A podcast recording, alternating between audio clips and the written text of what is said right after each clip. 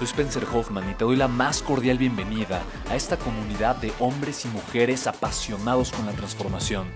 Y es que sabemos que así tiene que ser la vida.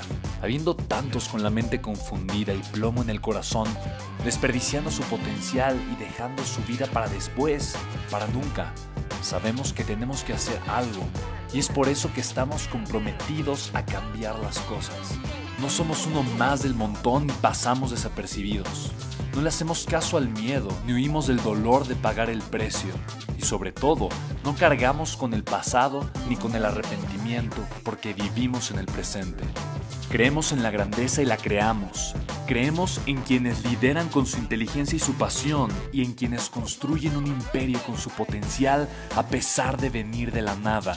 Aquellos que podemos llamar imprescindibles porque sabemos que ser uno de ellos es cambiar al mundo y dedicar la única vida que tenemos a construir un legado.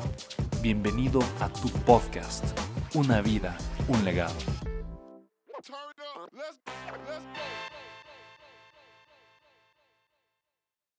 ¿Cómo es que consigues ese primer líder que pueda estar representando el negocio para poder salir? Ok. ¿Cómo conseguiste tu primer líder? Es una extraordinaria pregunta. Voy a decir tres cosas. Primero, no puedes encontrar un líder si tú no eres uno. Eso es lo primero y lo más importante. Si yo soy un líder, voy a poder formar líderes. Habiendo dicho eso, tengo dos opciones.